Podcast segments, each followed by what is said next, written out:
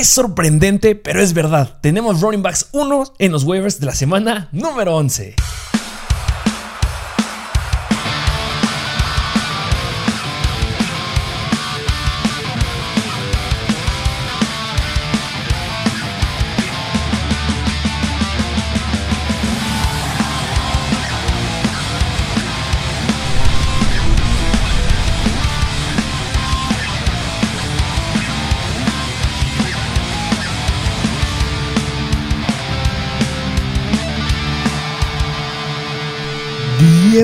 Bienvenidos a un nuevo episodio de Mr. Fantasy Football. Un episodio de waivers porque ya se acercan los playoffs, ya unos ya casi están eliminados de sus ligas probablemente, otros ya están más asegurados, otros como que sí, como que no.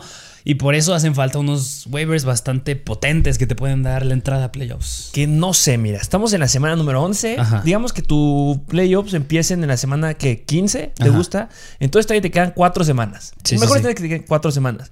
Podría repuntar ahí, alcanzar. Si logras cuatro semanas al hilo, yo creo que te puedes colar. Sí, sí, sí. Ser ese wild card que entra así como. ¡ay! Sí, sí porque, porque hay unas ligas que mete, se meten hasta ahí como me parece, no sé cómo llamarles cuartos de final, luego hay semifinal final. y luego ya hay final y hay otras que nada más tienen semifinal y final. Y hay algunas ligas que juegan como si fueran este conferencias. Ah, Entonces son sí. dos conferencias, Sí, sí, sí. campeón de cada conferencia enfrenta. O sea, depende cómo tengas administrada tu liga. Yo creo que todavía se puede. Y hay muy buenos jugadores ahorita. Hay jugadores que te pueden hacer y meterte por ahí. Que la elección número uno es indiscutible. Todos deben ir por este jugador que va, va a brillar. Y ya le llegamos a cantar al inicio de la temporada. Sí. Pero sí, pues sí, ya sí. que lleguemos a ese, a ese jugador, se viene muy, muy bueno, muy buenos jugadores que te pueden hacer como que meterte. Ya lo dijimos, eh, vamos a empezar a enfocar ya de ahora en adelante. Los episodios siempre van a tener referencias de cómo van los playoffs, apuntando hacia los playoffs, la fiesta grande, pero también pues a las próximas tres semanas. Que Sí, eso es como es. lo que te va a meter ahí a, a la fiesta grande si es que todavía lo puedes hacer. El no caminito. tiren la toalla, no tiren la toalla. Sí, no, no, todavía se puede, todavía es rescatable. Entonces, ¿qué te parece si nos arrancamos y nos vamos a los waivers de la semana número 11? Sí, me parece, me parece. Vámonos A los De corebacks. lleno. A de lleno, de lleno, con los corebacks. Vamos con los corebacks de esta semana que, um, no, o sea, obviamente ya lo dijimos. Ya ahorita eh, son streamers. Sí. En caso que tengas algún jugador que quieras iniciar y que te la quieras aventar, eh, pues agarrarlo en waivers, deben de ser streamers. Sí. Porque ya agarrarte un coreback sólido para lo que es, pues, para lo que viene de las siguientes este, semanas, es un poco complicado. Pero hay que mencionar a este, porque cumple estas dos características. Es un streamer en la siguiente semana. Es un coreback que viene llegando y que tiene buen calendario para el resto de la temporada. Sí, y no sí. sé, no sé si está bien que lo clavemos, pero pues a lo mejor ya lo Vale agarro. la pena tenerlo, sí. ¿Quién es? Es el mismísimo Cam Newton. Super Cam Newton está en los waivers de esta semana. ¿Por qué? ¿Por qué están metiendo a Cam Newton ahorita? Porque es un coreback que yo creo que PJ Walker no se va a quedar titular. Es un coreback que ya conoce ese sistema, ya había estado en ese equipo. Bueno, no lanzó mucho el balón. O sea, mira, si quieres te comento un poco los números. Venga. O sea, lanzó cuatro veces el balón. Atrapó tres para ocho yardas nada más. Sí, tuvo dos touchdowns y uno de esos dos fue por tierra. O sea, no tuvo muchas jugadas, pero bueno, o sea, era el primer juego que venía, se estaba adaptando todavía. Pero pues ya, ya dijeron que le van a dar las reps de primer equipo. Ya, ya oficial, ya salió la noticia el día de ayer que sí le van a estar dando repeticiones ahí al buen Cam Newton. Y pues, ¿por qué mm, eh, lo estamos valorando? Lo estamos infravalorando. Pues recordemos que su última temporada que estuvo con los Carolina Panthers fue en el 2019. Ese 2019 que fue catastrófico para Cam Newton porque solamente jugó dos juegos. Y tomamos como referencia el 18. El 18. Eh, ¿Qué te gusta que hablemos del 2018? Bien, en el 2018, eh, si tomamos los primeros 15 juegos, porque en el último se tocó, ya no terminó ahí jugando la temporada, pero los, los primeros 14 que llegó a jugar bien, el buen Cam Newton estaba promediando 25.5 puntos fantasy. Bastante atractivo, o sea, porque es un coreback que corre y eso es muy bueno, es algo que nos gusta ver en fantasy y por eso lo hace muy atractivo estar en waivers. Y pues ahorita que está diciendo que corre, pues está promediando 36 yardas por juego. Incluso la temporada pasada, cuando estaba en los Pats, o sea, yo no sé si le van a dar el mismo uso, no creo, pero pues, o sea, era un coreback que se caracterizaba mucho porque anotaba corriendo.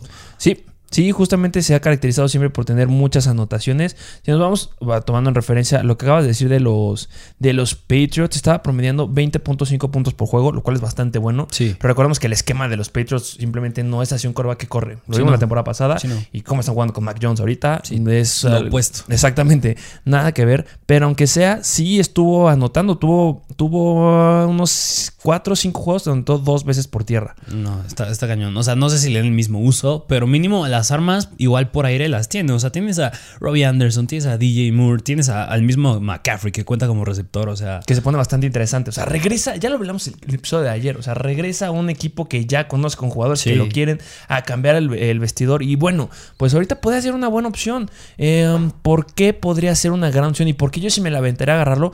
Pues porque en la semana número 11, que es esta, van a encontrar el peor equipo en contra de los corebacks. Washington. No, pues sí. Y ahí va a ser un juego atractivo. ¿Por qué? Porque Ron Rivera es el head coach de Washington y ya se conocen estos dos. Va a ser un. No quiero decir un Brady Belichick. Claro. Porque no es tan, tan épico, pero Un pues. Carson Wentz. Sí, sí, sí. No, o sea, no, no quiero decir que es igual, pero es la misma idea, que es el coreback que ya se conoce con su antiguo head coach, así que a lo mejor y le sabe leer muy bien, quién sabe, va a estar Y interesante. recuerdo esa temporada irreal que tuvieron en el 2000, no recuerdo si fue 17, 18, que llegaron al Super Bowl, casi Sí, iban sí. por récord de Sí, casi carrera invictos, tenis, sí. carrera tenis y casi la logran, pero pues se vienen bastante interesantes y este pues obviamente ya lo dijimos, nos gusta hablar de pues obviamente de cómo está el calendario para el resto de la temporada y déjame decirte que los Panthers se colocan con el quinto calendario más fácil por el resto de la temporada para los quarterbacks Bastante atractivo para Cam Newton. se juntan varias cosas que te hacen, "Uf, ¿por qué no voy a ir? Si Sí. obviamente Cam Newton tuviera un escenario completamente difícil y que es de los más complicados, no te diría, no, vayas por él. No, no vayas por él. Pero por este escenario que se está dando, no lo sé. Si estás teniendo a un, ¿qué te guste? Si estás streameando jugadores, que ahora es un Tyrod Taylor, que estás agarrando, que Tyrod Taylor tiene una temporada, un buen escenario también. Pero por ejemplo, un Derek Carr, que vaya, qué mal este nos, nos defraudó. Tienes un Jimmy G, estás jugando con Ryan Tannehill, estás jugando con este tipo de jugadores, este, um, no sé, ahí te va. Si yo tengo a Patrick Mahomes, bueno, si tú tuvieras a Patrick Mahomes y necesitas un running back, ¿te aventarías a hacer un trade y soltar a Patrick Mahomes y quedarte con Cam Newton por el resto de la temporada, pero tener un running back uno? Háblese un Alvin Camara. Yo creo que sí. Yo creo que sí podría ser una opción. Yo creo que sí. ¿Por qué? Porque siento que te- los que te hacen ganar más, digo, pues obviamente Patrick Mahomes llega a ser excepciones como la semana pasada, pero los que te hacen ganar más, yo creo que son los running backs. Te hacen contigo. ganar más las ligas, no tanto los corebacks. Los corebacks pueden tener bombazos y Cam Newton es un jugador que por, mira, y es interesante porque lo tiene difícil. el bueno, de la semana, siendo un poco más específico, de la 15 a la 18, su calendario no es tan, tan favorable, es regular. Es Claro. regular, pero lo interesante con Cam Newton es que no le afecta tanto qué, tal, qué tan buenas sean las defensivas por aire. Y se afecta ese calendario solamente porque la 15 van en contra de Buffalo, que es la mejor. Sí, sí, O sea, sí. pero si le quitáramos ese partido de la 15, que es contra el mejor, se convierte en sumamente fácil. Es Facilísimo. por eso que no está en el lugar número uno. Si no fuera en contra de Buffalo, estaría en el lugar número uno de más fácil. Sí. Pero, por ejemplo, ese cambio se me ocurre, pensando en voz alta, a lo mejor cambiar a Patrick Mahomes, obtener un Christian McCaffrey, que es Crystal McCaffrey. Sí, a así es. cambio, puedes ahí hacer un buen labio por ahí y jalar de waivers a Cam Newton. Si te sale, la reventaste. Sí, sí, y, sí, y a lo mejor los que tienen a, Cam- a Patrick Mahomes van debajo de la tabla, pues porque van perdiendo, porque ha dado pésimas las últimas tres semanas. Patrick Mahomes. Y lo hemos dicho, Patrick Mahomes, cámbienlo. Mm, Sí, ya hablamos de él que ayer estuvo en el Dream Team de la semana número 10, Sí. pero es sumamente inconstante y tiene los calendarios más difíciles para los quarterbacks. Entonces, no sé, podría ser ahí algo bastante interesante. Es un quarterback que podría darnos mucho potencial. Que a final de cuentas, a ver, ¿cuál es el peor escenario de Cam Newton? Pues que no vuelva a ser irreal y que, nos, que vuelva a ser el Cam Newton pues, que estaba con Patriotas. Pero ya les dije, con los Patriots estaba promediando pues, casi 20 puntos por juego. Sí, te digo, o sea, su, el juego que le dan por el ataque terrestre es lo que le hace muy atractivo a Cam. Entonces, sí, considérenlo. Yo sí lo buscaría. Si no es que ya lo agarraron, porque cuando sale la noticia, Sí, muchos. Mr. Fantasy Football sí, sí. en Instagram publicamos y todos lo agarraron. Entonces, pero pues podría estar por ahí libre. Sí. Y vámonos a la siguiente, o sea, posición, porque pues no Sí. te vamos a hablar de otros jugadores, pues quienes podrán tener un buen escenario. Tyrod Taylor, por ejemplo. Tyrod Taylor, ándale, Tyrod Taylor puede ser un buen ejemplo que pues viene regresando de, del bye, pero pues, por ejemplo, streamers de esta semana, obviamente, pues va a ser un juegazo de Dak Prescott, va a ser un juegazo de, de Josh Allen, por ejemplo. Sí. Daniel Jones podría ser un streamer. Daniel Jones. Puedes llegar a considerar ahí, puede que ya regrese con Barkley. Sí, Ahí sí, sí, sí. Al costo. Vámonos a la siguiente posición. Siguiente posición con los running backs. Y aquí, pues, yo creo que es la de las joyitas de este episodio. Joyitas que. ah, o sea, es una de las grandes joyas, pero es- no está tan disponible como el que nos encanta. Sí. Entonces, sí, sí. pero es una gran, gran joya. ¿Quién, quién es? De los Green Bay Packers, AJ Dillon. AJ Dillon se coloca como un running back 1 en estas tres semanas. Estas, sí, pues tres semanas que va a estar fuera este Aaron Jones, porque se pronostica que sea una 2, pero van a estar hasta la semana 14 en contra de los Chicago Bears. Ahí se pronostica que pueda regresar ya Aaron Jones. Entonces, AJ Dillon se viene severo. Sí, sí, sí, cañón. Porque. O sea, en el juego pasado, que fue en contra de Seattle, se vio bastante bien. O sea, tuvo sus, como tú siempre lo dices, o sea, tiene sus jugadas explosivas y luego como que se cae unas cuantas repeticiones, tiene otra jugada explosiva y luego se cae. Pero en el juego en contra de los Seahawks, lo que lo hizo muy atractivo es que le dieron el balón casi mm, unas 23 veces totales. 23 Es veces totales, impresionante. 66 yardas y dos touchdowns. Y dos touchdowns. Eso es lo que impresiona. Situaciones de zona roja se las quedó por completo. El mejor juego que nos ha dado. Obviamente estamos hablando de la segunda peor defensiva en contra de los running backs. Supieron explotarlo. Eso es lo que han sabido hacer este, los Packers. Recordemos la semana 2 como le fue increíble a el buen Aaron Jones. Entonces, pues siguiente semana van en contra de Minnesota. Se espera un juego cargado a la carrera. Entonces, bueno, va a estar bastante equilibrado. Más que la basura de juego que nos dieron el domingo. Sí, sí, sí. Pero sí, Aaron Jones, AJ Dillon, perdón, es un jugador, un running back 1. Sí. Si lo tienes, estás bastante feliz. Intenten buscarlo. En algunas ligas está el 50%, en otras está como al 30%. Entonces, vale la pena que lo busques. Sí, 100%. Eh, vamos al siguiente jugador. Siguiente jugador de los New York Jets y es Ty Johnson, T.Y. Johnson. Ty Johnson, T.Y. Johnson, que pues lo importante de este compadrito es que se ha estado colando en los números de fantasy por debajo de la mesa. ¿Saben? Nadie lo está viendo. Bueno, muy pocos se están ah, dando cuenta de la disponibilidad que tiene. Sí. disponible en el 96% de las ligas. Está dando buenos puntos. O sea, a partir de la semana 5, los Jets dijeron, a ver, vámonos a lanzar a los running backs. Y no, se, no fueron por completo con Michael Carter, que le ha ido espectacular a Michael Carter, pero Johnson le ha ido bastante, bastante bien. Viene, viene este, promediando pues 5 o 6 targets por juego Sí. desde la semana 5, lo cual es bastante bueno. Y hablan de puntos fantasy en ligas PPR, viene promediando 13.4 puntos fantasy. Sí, como Es un dices. gran flex. O sea, por aire es donde es atractivo. No quiero decir que es igual a JD McKissick, pero es el, el uso bastante similar. O sea, lo usan nada más por aire y por tierra queda claro que es Michael Carter. Sí, pero ese uso que tiene por aire es, Sí. es indiscutible. Sí, sí, O sea, me estoy- me está acordando, por ejemplo, Hunter Renfro, que es un jugador como que al principio, ahorita ya es un jugador sazo. Sí, sí, sí. Pero al principio como que sí, como que no lo agarro, no lo agarro, pero era confiable. Sí. Y es lo que está haciendo T.Y. Johnson. Sí. Si tú tienes la necesidad de un flex por ahí, agarren a T.Y. Johnson. Va a ser un flex sumamente confiable. Metió 8 puntos, o sea, fueron 8 targets en contra de los Bills, si no me equivoco, y logró 8.8 puntos fantasy contra la mejor defensiva en contra de los running backs. Sí, sí. la sí. mejor. Sí, Y cuando no es un escenario así, le va muy bien. sí, porque sí, como dices, era un rival difícil los Bills. Michael Carter no se quedó muy lejos, o sea, él tuvo seis targets, pero de todas maneras lo distribuyen bien con T.Y. Johnson.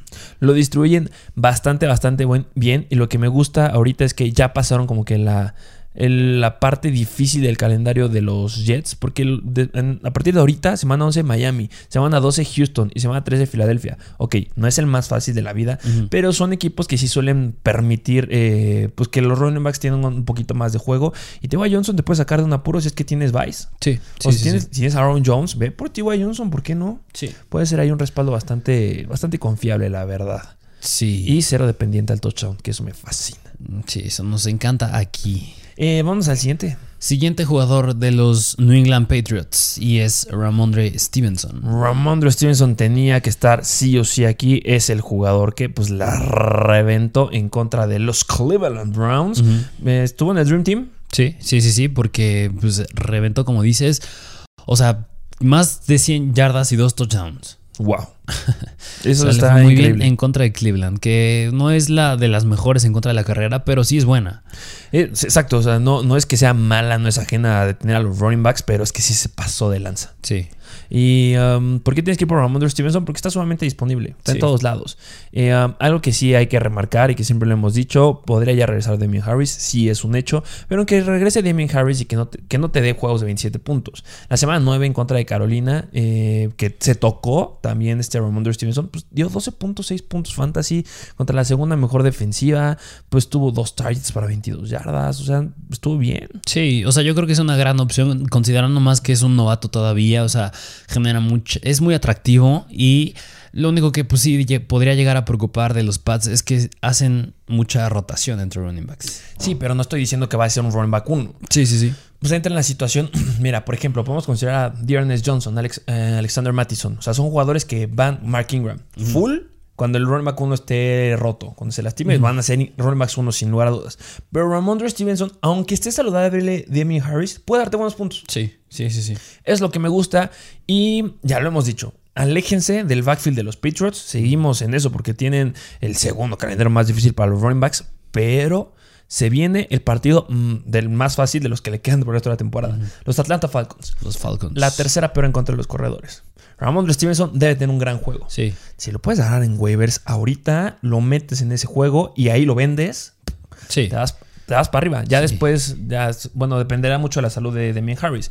Si Demian, ¿qué te, ¿quién te gusta más por el resto de la temporada? Que sea, o sea, Demian Harris solito o Ramondre Stevenson solito por el resto de la temporada, considerando el calendario, segundo calendario más difícil para los running backs. O sea, por, por, lo que yo acabo de ver y porque me gusta cómo se ve cuando corre, es Ramondre Stevenson. De acuerdo. Sí. Tiene mucho potencial por aire. Sí, sí, sí, sí. O sea, Damian Harris era más por tierra y este como que es un poco más elusivo. Sí, demostró lo que, lo que vimos en pretemporada, lo demostró. Me duele por Damien Harris, porque fue una gran selección de hace dos años. O sea, también sigue siendo un buen running back. Es un gran running back, eso que ni qué. Pero está entrando mucho más, mejor al esquema que están planteando los Patriots ahorita, pues Ramondre Stevens. Es que, ¿sabes qué? Yo creo que les hace falta su James White es que no hay un James White. Sí, sí, sí. Y, lo andan buscando y está levantando la mano. Y lo usan mucho a James White. Así que pues ahí sigue como ese puesto vacante. Y Ramón Stevenson yo creo que pues, va bien, va en buen camino para tomar. Va levantando bastante bien la mano y pues vayan por él. Deben de tenerlo. Y ya les dije, próxima semana yo creo que debe dar un buen juego, a lo mejor unos 18 puntos. Sí. Y después ya veremos qué sucede, pero lo analizaremos en las próximas semanas. Sí. Siguiente jugador. Siguiente jugador de los Tennessee Titans y es Donta Foreman. Donta Foreman, ah, este, en este justo, bueno, en el backfield de los Titans sí se debe de analizar muy bien lo que está sucediendo. Porque obviamente cayó Adrian Peterson, Donta Foreman y también Jeremy McNichols. Sí. ¿Cómo fue las estadísticas en contra de los Saints? Donta Foreman tuvo 11 acarreos y como dices, Peterson no se quedó muy lejos, o sea, tuvo 8. Ok. Quien corrió un poquito mejor fue Donta Foreman, pero por casi nada, o sea, promedió 2.7 yardas por acarreo y Adrian Peterson 2.6. O sea, si hubieran corrido 11 acarreos de Adrian Peterson, hubieran quedado casi con las mismas yardas.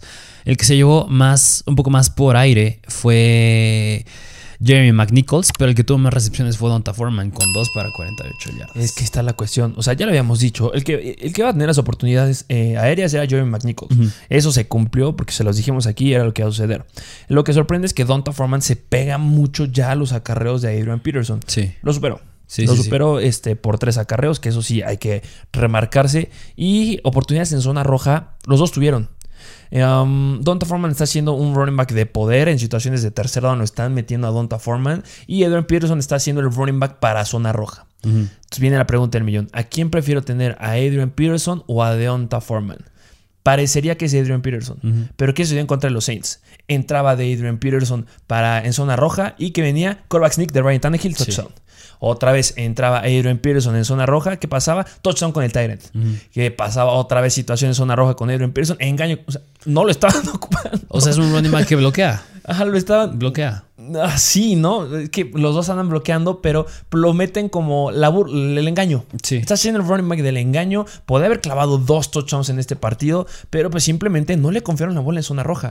Entonces, si es un running back que está teniendo oportunidades en zona roja, ah, eso me encanta. Oye, pero se le están dando. Ah, es que no se le están dando. Entonces no me está gustando tanto. Y es por eso que Donta Foreman, pues, si sigue haciendo la chama como lo estuvo haciendo, que fue mucho más productivo que Adrian Pearson. Sí, sí, sí. Por casi nada, pero fue más productivo pues podría llegar a tener relevancia. Sí, yo concuerdo contigo. O sea, desde el partido en contra de los Rams, el que se vio un poquito mejor, o sea, no en cuanto a carreras y oportunidades, pero en eficiencia, fue Donta Foreman. Y pues yo creo que se ganó sus reps. Ahorita lo vuelve a hacer, vuelve a ser un poco más efectivo. Así que yo creo que.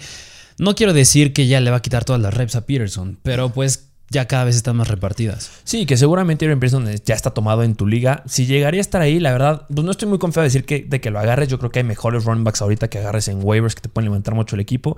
Pero pues la siguiente semana van, bueno, esta semana van en contra de Houston, que es la décima peor defensiva en contra de los running backs. Mejora mucho el escenario que a diferencia de los Saints. Espero que ya Adrian Peterson le dando oportunidades. Pero eso sí, Adrian Peterson es un running back que va a ser sumamente dependiente del touchdown. Si eres un jugador sumamente dependiente del touchdown, este, pues ve por Adrian Peterson. ¿Quieres uno que no sea dependiente del touchdown? Pues ve por Donta Foreman. Así es. Pues bueno, este, pues vámonos al siguiente jugador. Siguiente jugador de los Arizona Cardinals y es Eno Benjamin. Eno Benjamin, que eh, cantamos su nombre hasta el episodio del live stream. El sábado ahí se los digamos, nos iban a decir, oigan, si es un como que jugador como que de respaldo, un, un running back ahí que nos pueden llegar a decir que pues a lo mejor muchos no están considerando. Metimos a Tony Pollard, eh, llegamos a mencionar justamente también a Eno Benjamin. Eh, um, ¿Cómo le fue a Eno Benjamin en las estadísticas de esta semana? Eno Benjamin, o sea, bueno, hay que ver el partido también, porque en este juego los Cardinals se vieron muy mal. O sea, yo creo que en general tanto el ataque terrestre como el aéreo. Igual James Conner yo creo que hubiera sido una decepción si no fue porque anotó.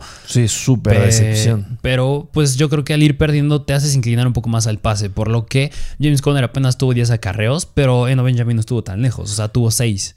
Eh, um, sí, justamente lo acabas de decir, pero fue una decepción para lo que nos estaba, lo que estábamos esperando. Yo creo que, o más bien, te, te hago la pregunta, ¿crees que esto es lo que podríamos esperar de James Conner sin este Chase Edmonds en estas tres semanas que va a estar fuera? Yo creo que no, o sea, yo creo que no, porque, o sea, a pesar de que pues sí logró anotar la semana pasada los Panthers, que bueno, hace dos semanas que los Panthers jugaron en contra de los Pats, pues a Damien Harris le fue bien también, o sea, los Panthers en general son una buena defensa en contra de la carrera, así que pues, también era un juego difícil para él. Yo no creo que este vaya a ser su comportamiento de todas las semanas que están por venir. Sí, estoy de acuerdo contigo. Nada más, este, um, recordemos que esta semana van en contra de Seattle, que es la segunda por defensiva en contra de los running backs. Va a brillar ahí James Conner, pero pues regresemos a lo que estamos diciendo. Sí, no Ah, Eno Benjamin. ¿Cuántos acarreos tuvo Eno Benjamin? 6 acarreos, Eno Benjamin 22 yardas y 3.7 yardas por acarreo. Ahí está la cuestión. Cuatro acarreos menos que James Conner en un juego sumamente complicado para los running backs. Y pues también en la semana número 9 en contra de San Francisco se quedó con 9 acarreos. Este, pues si lo comparamos con lo que tuvo James Conner fueron 21, pero sigue siendo la mitad. Sí, Y y era el primer juego que pues, entraba Eno Benjamin. Exactamente. Entonces se está quedando con más de la mitad de los acarreos. O sea, la mitad de los acarreos de James Conner todavía le clava un poquito más. Entonces llama la atención. Y pues lo que más me. Por lo que estaría más confiado de agarrar a Eno Benjamin si es que tengo el espacio. Es que James Conner se, se lastima. sí. No es un running back. Si hay running backs que no son confiables, uno que levanta severo, severo la mano es James Conner. ¿Sabes Sí. cuántos partidos se pierde en promedio desde el 2017 que llegó? En promedio de todas las temporadas que lleva, 17, 18, 19 y 20, ¿cuántos partidos se ha perdido por temporada? ¿Cuántos? Mínimo 4. Mínimo. Eh, Esta temporada no se ha perdido ninguno. Mínimo 4 y en esta temporada lleva 0 partidos perdidos. Y pues ya le están dando la carga que pues casi casi tenía en Pittsburgh. Y justamente, ¿cuándo se lastimaba? Cuando le daban la carga de running back 1. Sí, así que yo creo que sí puede ser cuestión de tiempo que nada más se toque James Conner. ¿Quieres algún jugador que podría ser que te llegue a ser y se toque el titular ahorita que nadie está considerando? Ese no Benjamin. Sí, sí. Justamente es Eno Benjamin. Entonces, considérenlo si tienes el espacio. Puede ser que James Conner no se lastime y que vaya súper bien y que dé un santo juegazo en contra de Seattle. Pero pues bueno, este vale la pena tenerlo. Sí, Yo sí. ya lo estoy ahí agarrando como un stash ahí en mis, en mis equipos. Sí. Porque pues maybe sale. Sí, y sí, si te sale Eno Benjamin, no es tan malo, ¿eh? No, tampoco consideren que es una basura de jugador. Apenas su segunda temporada. Pero pues podría llegar a ser a cosas ahí interesantonas. Sí, se me hace una buena opción, como dices, de stash en tu banca. Venga, vámonos con el siguiente jugador. Siguiente running back y último de los Atlanta Falcons. Que este es el que me encanta para esta semana. Y es Wayne Gallman. Wayne Gallman. Eh, ya lo dije al inicio del, episodio. Llegamos a mencionar a Wayne Gallman al inicio cuando estaba brincando apenas Cordell Patterson. Que llegamos a decir, ojo, no suelten a Mike Davis. Suéltenlo porque Cordell Patterson está levantando la mano y todavía falta Wayne Gallman. Y ahorita se está cumpliendo. Ojo, este um, eh, Cordell Patterson es, muy- yo creo que no va a jugar esta semana. Yo creo que no va a ser. Y pues, ¿quién va a levantar la mano? No es Mike Davis. Va a ser Wayne Gallman. Wayne ¿Cómo estuvieron las estadísticas esta semana? Wayne Gallman, porque bueno, a pesar de que se vieron muy mal los Falcons en general, o sea, tuvo 15 acarreos para 55 yardas. 15 acarreos. O sea, no es cualquier cosa. No, no, no, no es para nada cualquier cosa. Y aparte, pues lo buscaron dos veces por aire y atrapó una para 21 yardas. es que es un, es un gran escenario. Sí, o sea, yo creo que no, no son como muy atractivos sus yardas en cuanto a puntos fantasy, cuánto hizo, pero es que en general estos Falcons se vieron muy mal. Todos. Sí, o sea, en general, Matt Ryan, yo creo que Kyle Pizza penitas y logró salvarse, pero No, pues. de 11 puntos. Pero pues en general todo el equipo se vio mal y Wayne Gallman. Lo que nos interesa ver aquí son las oportunidades, no tanto las yardas que pudo haber tenido. Que ojo, fue contra una muy buena defensiva en contra de los running backs. Este, ya pasando este partido, se están posicionando como la quinta mejor en contra de los running backs. Y pues que hayas logrado lo que hiciste, se me hace, se me hace bastante, bastante bueno. 3.7 puntos, eh, 3.7 yardas por acarreo es promedio, pero pues fue una buena defensiva. Sí. Y lo que me gusta es que su porcentaje de, eh, de tacleadas rotas es muy bueno. O sea, casi una cuarta parte de las veces que lo van a taclear, rompe la tacleada. Eso es buenísimo. Que va bien. O sea, puede Sí. que esto vaya a bajar, obviamente, cuando le den más repeticiones. Pero pues va bien. Y era muy bueno. Si recordamos en el 2000, este, 2020 que estaba con los Giants, tomando las semanas en donde obviamente no estuvo Shaquan Barkley, me encanta agarrar la semana número 7 a la semana número 12. Bueno, la semana número 13. O sea, Wayne Gallman nos estaba promediando 16 puntos fantasy por juego en ligas PPR. No, buenísimo. Y aparte que este jueves van en contra de los Pats. Lo Y- que puede hacer Dearness Johnson. Exactamente. Sí. Y Wayne Gallman venía promediando un touchdown por juego. Eso es, eso es bueno. Sí, y, le, un- y le sur- wow. y le surge, yo creo que establecer mejor el ataque terrestre, porque ya viste que no puedes recargarte en Matt Ryan. Y en Mike Davis. Y, y, pues sí, o sea, nada más que nada más tienes acá el Pitts por aire. Nada más. Y Wayne Gallman es un jugador que agarra el balón. Sí. Tiene targets, agarra la bola y así lo usaban en los Giants y por eso lo jalaron a los, a los Atlanta Falcons, porque no consideraban acordar el Patterson. Sí. Wayne Gallman es un gran jugador, va a, ir, va a ir adentro en esta semana sin lugar a dudas si Sí. lo agarras. Los Patriots van mal en contra de los running backs. Ernest Johnson los exhibió este, por mucho y bueno, tienes que agarrarlo. A mí me encanta, este es por el que yo voy a ir esta semana. Sí, sí, me gusta. Y vámonos con los wide receivers. Con los wide receivers, empezando con un, un- un jugador de los Tennessee Titans y es Marcus Johnson. Marcus Johnson de los Tennessee Titans levantó la mano. Válgame Dios, ¿por qué no fue AJ Brown? No lo entendemos, ya lo dijimos, solamente tuvo cuatro targets en el partido en contra Sí. de los Saints. Ya estuvo en el equipo basura de la semana número 10, pero vayan a ver el episodio de ayer pues, para que sepan de qué le estamos hablando. Ahí desentrañamos a AJ Brown y lo que sucedió, pero pues ya lo llegamos a decir. Se coló en ese partido muchos jugadores y uno de esos jugadores que se llegó a meter, pues ah, fue Marcus Johnson. Marcus Johnson. Sí, Marcus Johnson porque tuvo en el juego, o sea, tuvo seis targets. Fue el jugador más buscado. Más buscado, cinco recepciones y 100 yardas. 100 yardas las alcanzó Marcus Johnson. Y también recordemos algo, o sea, es que no es solamente decir Marcus Johnson. Antes de Marcus Johnson está Chester Rogers y también está eh, Nick Westbrook. Y pues sacó la casta a Marcus Johnson. Sí, fue el que levantó la mano ahí. Disponible en el 99% de las ligas. Recordemos que era un partido fácil. Eh, los Saints son la quinta peor defensiva, no, sexta peor defensiva en contra de los wide receivers.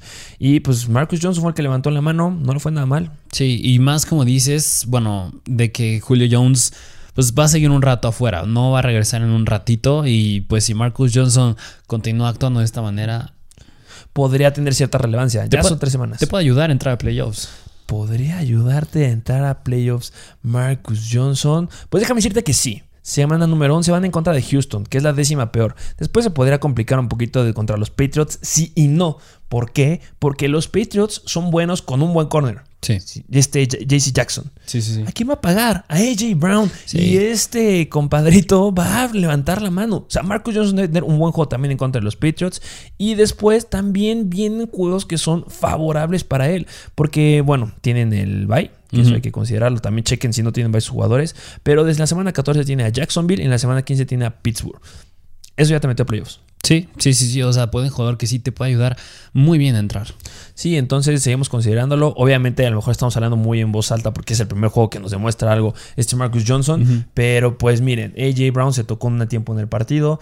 Quién sabe que de repente no vaya a jugar. Va a tener relevancia porque Tannehill ya lo buscó. Entonces, Sí, sí, considérenlo. 100%. Vale la pena ahí considerarlo. Atractivo, Marcus. Que no es mi favorito de wide receivers, ¿eh? Cabe recalcar. El que sigue está fenomenal. Sí.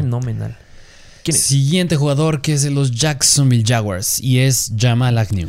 Jamal Agnew, que ya lo llevamos diciendo. Yo creo que ya estamos. Podríamos estar hartando a la gente Jamal Agnew, pero es que válgame Dios, agárrenlo. Sí, sí, sí, sí. Jamal Agnew es un jugador que pues como que no, siento que no, luego no es muy sonado, pero pues hace, hace cosas, hace cosas buenas, ¿eh? Hace cosas excelentes. Viene de, me parece, no sé, creo que unas tres, dentro de las últimas cuatro semanas que ha jugado, creo que ha pasado los 10 puntos, ha tenido más de 10 puntos fantasy.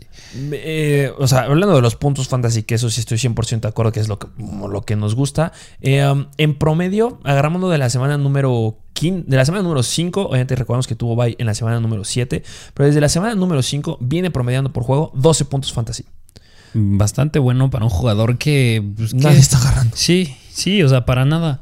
Y deja, o sea, dejando eso que te acabo de comentar, los targets. Viene promediando 7 targets por juego. Sí, o sea, buenísimo en esta ofensa de los Jaguars. O sea, mira, en el juego en contra de los Colts, que fue la semana pasada, lo que lo elevó demasiado fue que estuvo esa escapada de 66 yardas por tierra. O sea, mm, o sea, tuvo 79 yardas por tierra y un touchdown. Eso le ayudó. Sí dio un poco de miedo porque en el juego, pues sí tuvo 5 targets, pero no atrapó ninguno.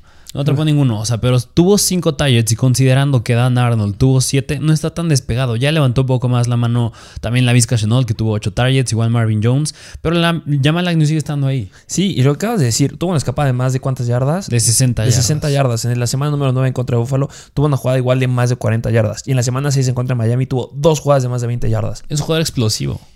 Es- y y lo es- no es que solamente haya sido una vez, ya nos repitió tres juegos con, con jugadas de más de 20 yardas. Sí. Eso es muy, muy bueno, no lo puedes dejar pasar. Ya nos estuvo regalando cuatro juegos en donde estaba promediando este, pues más de los targets, más de 7 targets. Sí. O sea, y viene un escenario bastante bueno.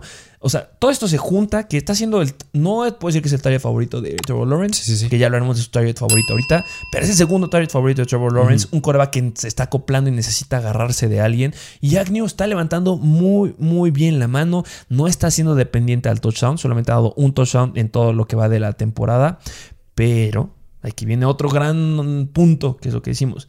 Los Jaguars tienen el sexto calendario más fácil las próximas tres semanas. Y por el resto de la temporada tienen el cuarto más fácil.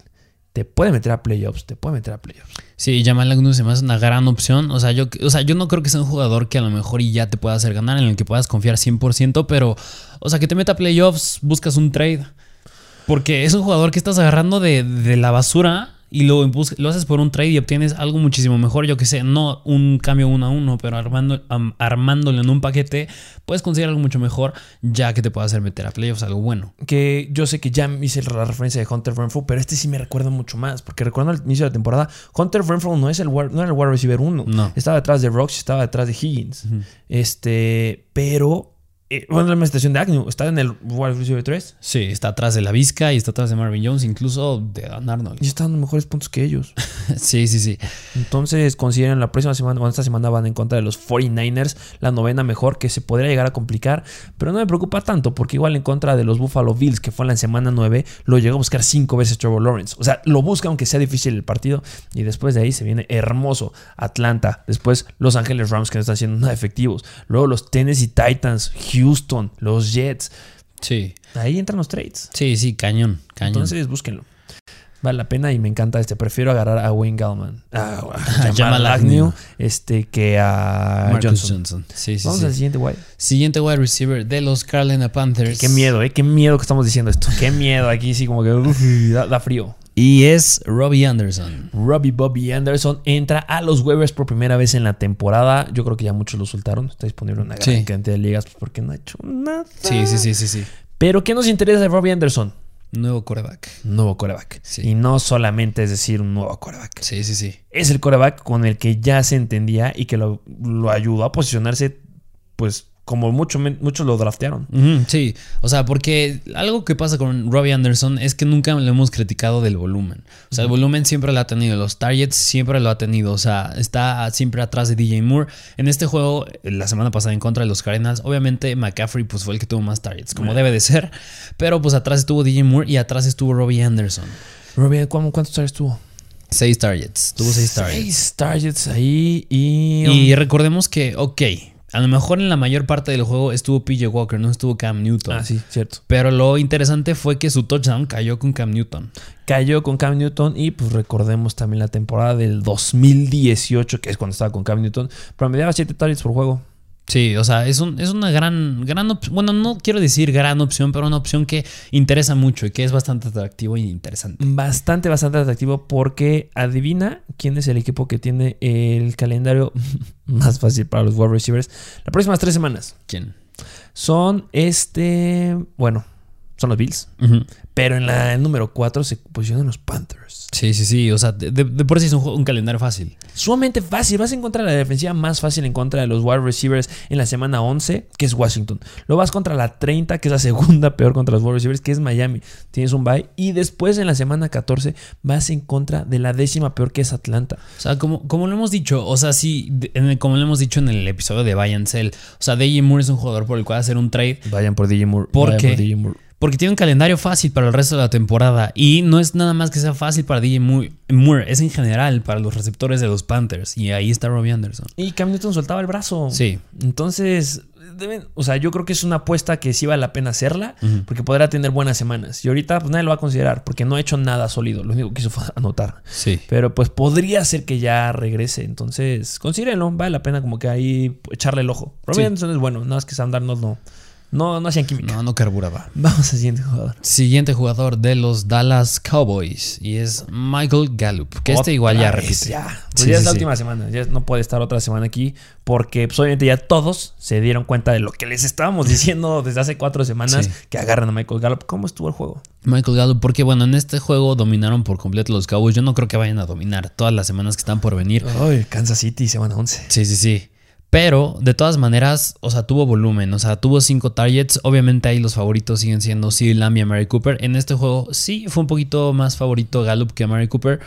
Pero pues es Mary Cooper. ¿Qué habíamos pronosticado que iba a pasar? Eh, ¿A quién le iba a quitar targets eh, Gallup cuando regresara? A Dalton Schultz. ¿Y que, cómo le fue a Dalton Schultz en este juego? Dos targets nada más y una recepción para 14 yardas. Toma, les dijimos, se dijo, suelten a Dalton Schultz. Ojo, viene Gallup, le va a quitar, no le va a quitar a Mary Cooper, no le va a quitar a CD Lamb. Ya lo dijiste, tuvo más sí, sí, que sí. a Mary Cooper, pero no le va a afectar. Sí, no. Viene severo contra Dalton Schultz y se cumplió. Y ojo, porque no va a cambiar. Sí, no, o sea, a pesar de que nada más fueron unos 5 tallos, 3 recepciones para 42 yardas, o sea, sigue siendo el receptor número 3 ahí. En este juego yo creo que influyó que, pues, se metió un poquito Tony Pollard. Pues porque tenías que correr. Sí, se metió mucho Tony Pollard, o sea, tuvo oportunidades por tierra, tuvo por aire, pero yo no, o sea, fue como la semana en que jugaron en contra de los Chargers. Tuvo esa semana Tony Pollard y ya no se volvió a repetir. Hasta bueno, hasta esta semana. Pero pues ya no creo, yo creo que rara vez se va a volver a repetir de Tony Pollard. Ahí es donde esas oportunidades van para Michael Gallup. Y que la próxima semana van en contra de Kansas City, que es la décima mejor defensiva en contra de los wide receivers. Pero se esperan muchos puntos. Sí, sí, sí. Esperan muchos, muchos puntos. Y es donde van a usar a Michael Gallup. Situaciones largas. ¿Quién es la opción? Es a Mary Cooper y Michael Gallup. Y si puedes agarrar ahorita al que está fresco y que no van a estar cubriendo todo el mundo, ve con Michael Gallup. Sí. Entonces ya, última semana que va a estar aquí en waivers. Lo siento, me gusta hablar de Michael Gallup, pero pues ya debe estar en sus equipos. Me encanta Gallup. Y mira, nada más como un detalle, o sea, de las semanas, ahorita que es la 11 a la 14, tiene el sexto calendario más sencillo de los receptores de los Cowboys. O sea, es un jugador que te podría llegar a ayudar a entrar a playoffs. Y quitando eso, o sea, ya lo dijimos, Kansas ¿por qué bajan? Porque Kansas City es la décima y después vienen las Vegas Raiders que son la sexta. Pero ¿cómo les fue a los wide receivers de Kansas City en contra de los cañón. Raiders esta semana que no supieron ni qué hacer? Que los Cowboys supongo que le van a saber jugar también. Pero después de estas dos semanas, o sea, si no fuera por estas dos semanas, serían igual de los más fáciles porque en la 13 van en contra de los Saints, la quinta peor. Después 14, Washington, que es la segunda peor, la peor. Eh, después la 15 van en contra de los Giants, que están dentro de la media tabla. Después repiten Washington, o sea, 16, para Sí. mucho puede ser playoffs. Y mira, nada más un paréntesis, hablando de los Riders, no, no recuerdo cuándo fue, si fue hace dos semanas, que cuando tuvo Henry Rocks su problema, hubo otro jugador que tuvo, que me parece que era Damon Arnett, que era su cornerback, que tuvo un problema, lo cortaron y al parecer sí, les estaba afectando. Sí, Arnett fue igual pick de primer Sí, round. sí, sí. Y pues ahorita se ve que les hace falta. Así que, pues, ese, eso, esa dificultad que demuestran los Riders no parece ser tan cierta. No, no parece, pues están cayendo cada vez más y Gallup es un gran jugador. Sí. Eh, um, vamos con el siguiente jugador. Siguiente jugador que es wide receiver novato de los Baltimore Ravens y es Rashad Bateman. Que también ya espero que ya no esté aquí. Sí. Ya no quiero ver a Shot Bateman en los waivers. Ya quiero que esté disponible en menos del 20% de las ligas. Es el, el Aya Mitchell 2.0. Es el Mitchell 2.0 y lo que se va a convertir en Wayne Gatman y, Sí, sí, y sí. muchos. Es que hay muy buenos jugadores ahorita. Sí, sí, sí. Eh, um, ¿Cómo le fue? Ojo, eh. Antes que empecemos. Ya regresó Sammy Watkins. Cómo le fue a Rashad Bateman con Sammy Watkins. Sí, importantísimo que dijeras eso, porque a pesar de eso tuvo 8 targets, 6 recepciones para 80 yardas. Y casi, yo, viendo ese juego, casi se queda con un touchdown ahí ya al, al final del partido, nada más porque pues, ya le interceptaron a Lamar Jackson, pero casi tiene un touchdown. Y eh, ojo, no ha anotado. Así es. Está pasando la situación Jacoby Meyers, que por fin anotó. Un Sí, aplauso sí, para. Jacoby Meyers, que por fin anotó. Eh, um, va a caer el touchdown. Sí. Y está dando buenos puntos. Y muy importante lo que dijiste antes de que te dijera las estadísticas. Ya regresó Sammy Watkins. ¿Cómo le fue a Sammy Watkins? Sammy Watkins tuvo 3 targets, una recepción de 7 yardas. Cinco targets menos que este Rashad Bateman, que por algo lo jalaron y están Sí, cumpliendo para lo que jalaron. Entonces Rashad Bateman va para arriba. Esta semana van en contra de Chicago, que es la, semana, la defensiva número 28. Después Cleveland la 24. Luego Pittsburgh, que no está siendo muy, muy buena. Luego Cleveland otra vez, que ya les dije que es la 24. Semana 16. O sea, tiene un gran escenario. O sea, por el resto de la temporada están dentro de los cinco equipos que tienen calendario más fácil para los wide receivers, los Baltimore Ravens. Sí, Me y, siguen cantando Marquise Brown, pero pues... y es, pero efectivamente es lo que les falta. O sea, no puedes recargarte todo el tiempo en Mark Andrews y Marquise Brown. Necesitas algo más y pues ahí es donde entra Rashad Bateman. No quiero decir algo similar a, a Michael Gallup, pero pues sí te hace falta algo más para poder utilizarlo ahí. 100%. Y recuerdo que jugaron contra una defensiva de Miami Dolphins que despertó de alguna forma, Sí. abrieron los ojos. Ya lo dijimos, esa defensiva es la de 2020. Qué bueno que volvieron a, a despertar con ese Javier Howard. Sí, sí, sí. Pero este. mm, Pues contra una defensiva que no sea tan efectiva como los Miami Dolphins, debe de brillar. Sí, sí, sí. sí. Entonces, Bateman es un gran, gran wide receiver también aquí. Una gran opción, Mejor sí. que Marcus Johnson también. Sí, que yo creo que a lo mejor y es un, yo lo considero, yo no sé tú cómo veas, un flex con potencial de ser un wide receiver 2 bajo. Sí, justo. Sí, sí, sí. Es lo que es. Y para el escenario que tienen eh, los Baltimore Ravens, hablar que es un wide receiver 2 bajo es bueno. Sí, y el decir que ya se mete en la categoría de wide receiver 2 ya, es, ya es bueno. Ah, Para un jugador que estuvo de a gratis de Sí. hace dos semanas y ahorita sí estando ba- bastante disponible. Sí, sí, sí. A ver, si te de los, yo creo que son de los cuatro, faltan dos wide receivers, pero estos son de los favoritos para estos waivers. ¿Con quién te quedas? ¿Con Jamal Agnew? ¿Con Michael Gallup? ¿Con Rashad Bateman? ¿O Robbie Anderson por la apuesta que puede existir ahí? Por lo que se está viendo, yo creo que en primer lugar yo creo que pongo a Bateman y en segundo a Agnew. Ok. Yo creo. Sí, sí, Yo igual. creo. Estoy de acuerdo Sí, sí, sí. contigo. Me gustaría meter a Gallup. Yo creo que pongo bastante a la par a Agnew y a Gallup. Sí, sí, sí, Pero sí. sí, Bateman, vean.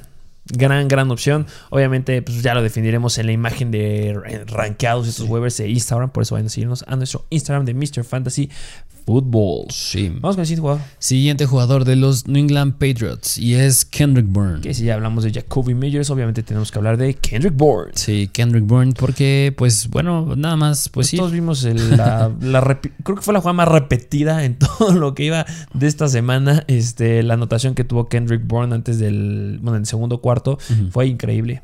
Sí, sí, Increíble. sí. Porque en el juego en contra de los Browns, o sea, tuvo cuatro targets, atrapó todos, un touchdown para 98 yardas. Le fue muy, muy, muy bien. Este, comparado con Jacoby Meyers, como estuvo ahí de targets. Igual, o sea, estuvieron a la par en targets y nada más que sí levantó un poco más la mano Bourne en cuanto a yardas, porque pues sigue siendo de los jugadores que busca más en pases largos, Mac Jones. Sí, eso es muy muy importante lo que acabas de decir. Eh, Kendrick Bourne ya nos ha dado a lo largo de la temporada, ya lleva dándonos tres partidos con eh, pases de más de 20 yardas y dando dos juegos con pases de más de 40 yardas. Eso es, eso es bueno, o sea, yo pensaba que hubiera sido un, ya hay un poco más Nelson Aguilar, pero al parecer está haciendo Bourne. Acuerdo, está quedando bastante. ¿Cuántos targets tuvo? Igualito, o sea, tuvo cuatro targets, pero dos recepciones para 21 yardas. O sea, los Pats son un equipo que yo creo que en cuanto al aire distribuyen muy bien el balón. O sea, no tiene un target favorito Mac Jones. Que me sigue gustando más Jacoby Meyers, ¿eh? Sí, sí, sí. Jacoby Meyers es el estable. Si puedes conseguir a Jacoby Meyers, ojalá ya está levantando. Lo dijimos, la semana pasada era la última que puedas conseguir a Jacoby Meyers bastante barato. Porque los Patriots tienen un calendario sumamente fácil por el resto de la temporada. Consideran, mínimo las primeras tres semanas tienen creo que el quinto o sexto calendario más fácil. Sí, sí, sí. O sea, imagínate que aparte este jueves que van en contra de los, de los Falcons, que, o sea, yo sé que Dak Prescott no es, digo, Mac Jones no es Dak Prescott, pero pues si pudieron hacer lo que hicieron, yo creo que pueden meter, hacer grandes cosas todos los Que jugadores. siendo wide receivers distribuidos. Sí, sí, Que sí. justamente son tres wide receivers lo de los Cowboys y aquí son tres wide receivers, obviamente no del pelo que es CD Lamb y todos Sí, ¿no? ellos, pero pues Jacoby Meyers está combinando muy bien este justamente con Kendrick Bourne y con Agalor que de repente de sus cosillas, Hunter Henry que agarra todos los pases de touchdown que es lo que está haciendo. Sí, sí, sí. Va a estar bueno el juego. Sí, bastante atractivo. Eh, se lo llevan los Pets, ¿eh? Sí. Eh, vámonos al último wide receiver que traemos en esta semanilla. Último wide receiver de Las Vegas Raiders y es Brian Edwards. Brian Edwards. ¿Por qué está Brian Edwards aquí? Eh, mucho tiene que ser por mi culpa. Este, me declaro culpable. Porque justamente uno de los sleepers Sí. en wide receivers que más me gustaba para esta temporada era Brian Edwards. Sí, O sea, me sí. hacía increíble. Este, debe de estar, vayan a buscar el episodio en el que hablamos justamente de los sleepers de wide receivers, donde les aviento todo el pro que tiene Brian Edwards, que se venía colocando. O sea, en college levantó al equipo y se le echó a la espalda sin ningún problema, haciendo su segunda temporada. Este, o No, sea, el mismo estado de cocheo, lo alababa mucho. lo comparaban con este. Davante Adams, Des Bryant. Justamente, me quitaste Sí. la boca. O sea, y el tamaño, velocidad. Por eso me encantaba. Y esta semana, pues. Ya despertó un ya poquito más. a hacer bastantes cosas eh, que no puede ser, no es algo irreal, Sí. pero ahí va. Sí, o sea, porque recordemos que apenas es la segunda semana que vemos a los Raiders sin Henry Rocks. Ok. Así que pues eso es algo interesante a considerar, porque en contra de los Chiefs tuvo cuatro targets, tres recepciones para 88 yardas y un touchdown. Que sigue siendo indiscutible target Hunter Renfro. Sí, sí, sí, claro. Hunter Renfro y Darren Waller. Darren Waller y Hunter Renfro, que eso obviamente se, se esperaba que Darren Waller está quedando cortillo. Sí, Se hubiera bastante. Notado, ay, papacito.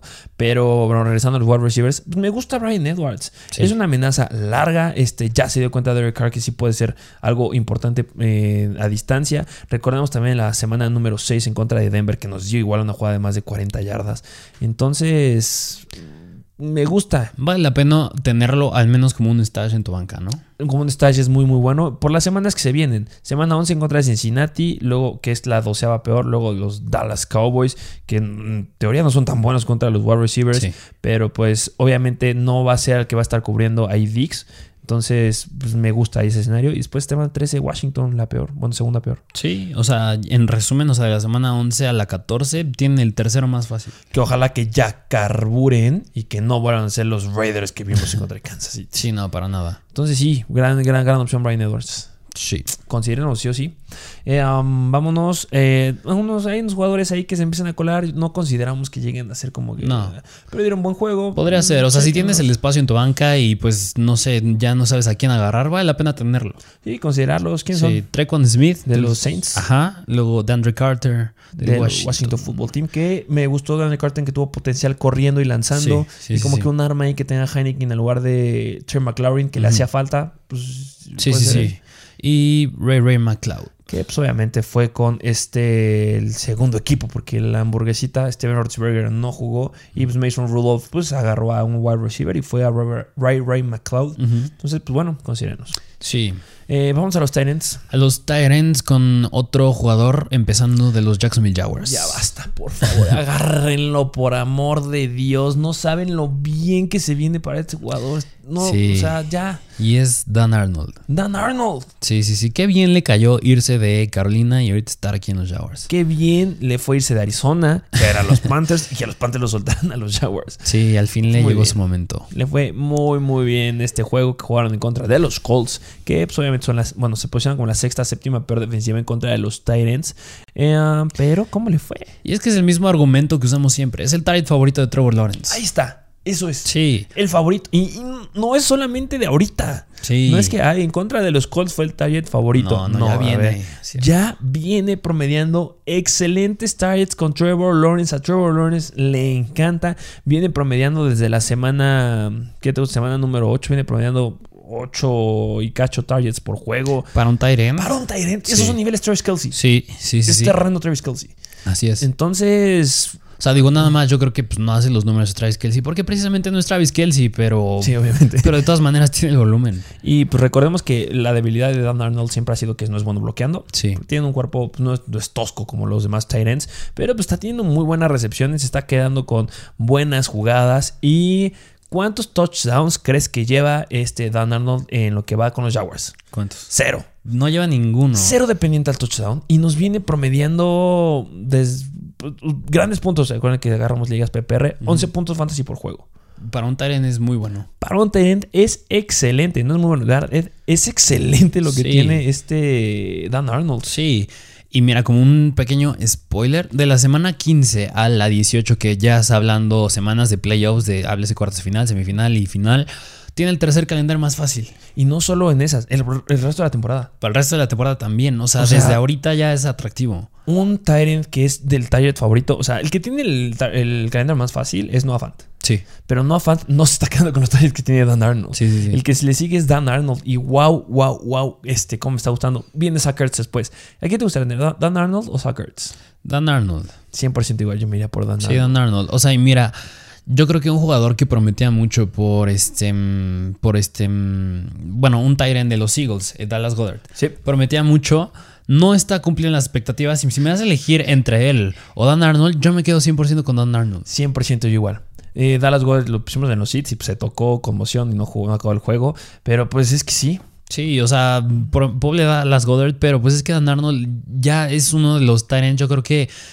Pues si ahorita volveríamos a hacer, volviéramos a hacer los rankings de Tyrant, Ah, yo creo que bueno. estaría dentro de ¿qué te gusta? Dentro del top 6, 5. Sin ningún problema. Sí, o sea, ¿no? eh, ya hay un nuevo tridente. Recordemos que son los Elite. Recordemos lo que son los Elite. Son Travis Kelsey, George Kittle y este... um, ¿Quién es el otro Elite? Ah, Darren sí, Waller. Sí, Darren Waller. Después viene el otro paquete donde entra Mark Andrews y entraba TJ Hawkinson, Así que está es. quedando bastante corto. Sí. Y después venían unos que, pues sí, no. Pero yo metería otro tridente ahí. Eh, Mi tridente sería Noah Fant, No fan. Dan Arnold y Logan Thomas. Sí, sí, sí, sí. Ese sería mi siguiente tridente de Tyrants. Sí, estaría, estaría bueno volver a hacer unos rankings. Fascinado con eso, sí, estaría bastante interesante. Y justamente ese tridente están dentro de los calendarios más fáciles para Tyrants por el resto de la temporada. Sí, así Con que, corebacks que les lanzan y corebacks que los necesitan. Así que pues ya les estamos hablando muchas maravillas de Dan Arnold. Tienen que agarrarlo. Sí, ya, por favor, no puede estar tan disponible. Agarren a Dan Arnold, por amor de Dios. Sí.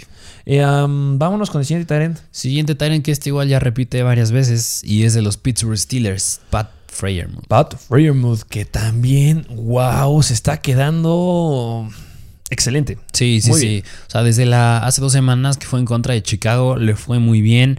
Esta semana, bueno, la semana pasada que fue en contra de Detroit también le fue muy bien. De no haber sido por ese fumble al final del partido Sí, que, se quedó bastante cortillo ahí. le costó el juego al Pittsburgh, pero pues suele pasar. ¿Sí fue de Pat Freiermuth?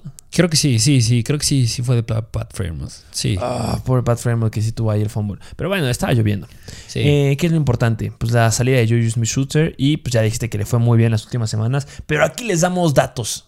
Está, les damos estadísticas. Eh, um, eh, hablando de qué te gusta, targets. Sí, sí, sí. Viene promediando 7 targets por juego.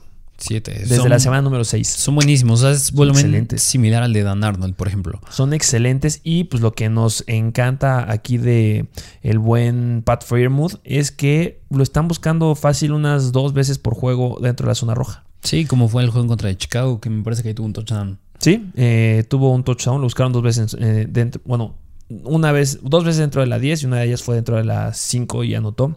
En ese partido anotó dos veces, pero también en contra de Cleveland en la semana 8 anotó una vez. O sea, es como un Hunter Henry que lo buscan en situaciones de touchdown, un Tyler Conklin que lo buscan en situaciones de touchdown, pero que tiene el doble de volumen que ellos. Así es. Me encanta y pues se vienen unos tres semanas bastante buenas. Después se complica mucho. Mucho, mucho, mucho. En la semana 11 van en contra de Los Ángeles Chargers, que son la cuarta peor. Después contra Cincinnati, que oh, son la décima mejor, pero yo creo que sacan la chamba sin ningún problema. Baltimore, que son la tercera peor defensiva en contra de Tyrant. Y ahí después se complica porque es Minnesota y Titans, que están dentro de las 10 este, mejores. Pero volumen, volumen, sí, volumen, volumen. el volumen. O sea, claro que en ese equipo sigue siendo el más buscado Deontay Johnson, 100%. Y regresó Eric Brown, ¿no? Y regresó Eric Ebron, que eso también es importante decirlo, porque es similar al caso de, de, Maya- digo, de Baltimore, donde dijimos que regresó Watkins y estaba Rashad Bateman. Habría que ver ese escenario. En este caso, pues queremos ver cómo se veía Pat Fremont cuando regresara Eric Ebron.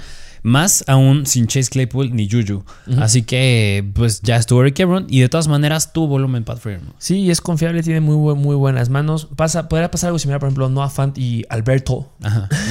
El Alberto O. Sí. Este, pero me gusta. me- no, este Pat Fremont está levantando muy bien la mano. Sí, sí, sí. Vámonos al último Teren, que es rápido. Último Tyrant que es los New Orleans Saints y es Adam Troutman. Adam Troutman, que lo estamos poniendo aquí en waivers porque más que un waiver es un streamer para lo que va en esta semana. Sí, sí, ¿Cómo sí. le fue a Adam Troutman en esta semana? Adam Troutman tuvo 6 targets, o sea, fue el tercero más buscado. Tuvo 5 recepciones para 32 yardas. Y en, la sema- en esta semana número 11 van contra la peor defensiva en contra de los Terens, que son los Philadelphia Eagles. Pues Es un gran streamer. sí, una buena opción a tener ahí en tu Que, alineación. por amor de Dios, ya metan a Tyson Hill por el resto de la temporada. No entiendo qué está haciendo Seaman. Sí, sí, sí, que no sé, en caso de que a lo mejor esta semana no tengas a Tyler Higby o a Noah Fant, pues me puedas meter a Dan Troutman. Sí, es una gran. Me encantaría que agarras a Dan Arnold, pero pues sí. Sí, sí, sí. Eh, es un gran, gran streamer contra la peor defensiva en contra de Titans. sí. Pues esos fueron los waivers que les traemos de la semana número 11. Esperemos que les haya gustado. Recuerden en seguirnos en nuestro Instagram de Mr. Fantasy Football. Noticias al momento, videos, todo. Todo, ahí está todo. Sí, sí, sí, sí. Verdad, se hacen encuestas, se hacen dinámicas para que ustedes puedan ser los mejores. Este, se intenta contestar la mayor cantidad de preguntas. De verdad, entiendan que llegan muchas, muchas preguntas. Hacemos el intento por contestar Sí, la sí. mayoría, pero también preferimos invertir el tiempo pues, en contenido Sí. para que la mayoría de la gente pueda contestarlas. Y se los vamos adelantando desde ahorita, ¿qué te parece? Este, esta semana mm, es muy probable que no tengamos un live stream, pero no los vamos a dejar sin ayuda. Se va a armar un mailbox. Así es. Vamos a armar un mailbox para que pongan estas otras preguntas. Entonces, si tienen dudas este, de Start to Sit, pues aguántense al sábado que saldrá el mailbox. Si ustedes ya nos siguen desde el año pasado, conocerán bastante bien lo que es el mailbox, el mailbag, perdón. Mailbag. Pero pues ya verán que es el sábado. Y bueno, suscríbanse a YouTube, eh, dejen su, mm, su like, dejen su comentario y si nos escuchan en algún podcast, muchas gracias. Sí. Eh, ¿Algo más que agregar? Pues ya se la saben. Suscríbanse y dejen su like y sus cinco estrellitas. Muchas gracias por formar parte de la mejor comunidad de fantasy fútbol en español y nos vemos a la próxima.